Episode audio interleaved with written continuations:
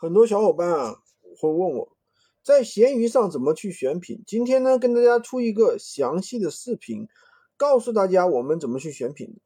平常选品呢，主要是两个方法，第一个呢就是复制爆款，第二个呢就是去打造爆款。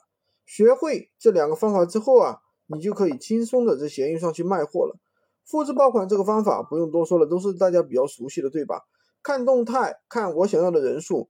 然后呢，去对比多家店铺，如果多家店铺这个地产品卖的都不错，那你去上架这个商品就很容易卖爆。今天呢，给大家说一个新的方法，去打造爆款。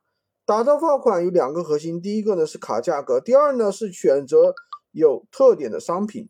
价格决定了你的产品能不能畅销，决定了你的利润。比如说你去卖一个电水壶，你去闲鱼上搜一下，看这个电水壶。在闲鱼上，如果说卖的非常不错，然后呢，你去看它的动态，看别人的成交价格是多少，这个价格呢，就意味着闲鱼上大部分的客户都能接受这个价格。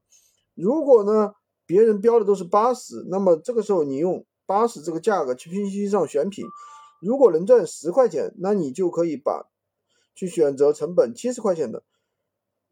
那么第二个核心来了，那我们去选品的时候，不单单要参考价格。还要去选择有特点的产品。什么叫有特点呢？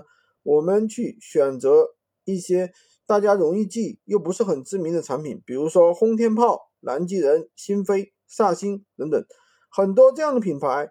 你说，如果说它是没有品牌的，我们所卖的这个品类，它就没有一些知名的品牌，对吧？没有去贴牌的这些东西，我们就看它配件有没有正常使用的配件。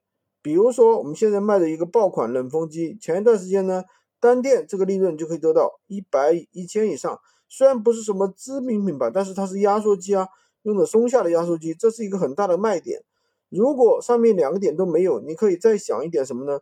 就选择一些德国进口的技术啊，美国、日本，选择这样的一些产品。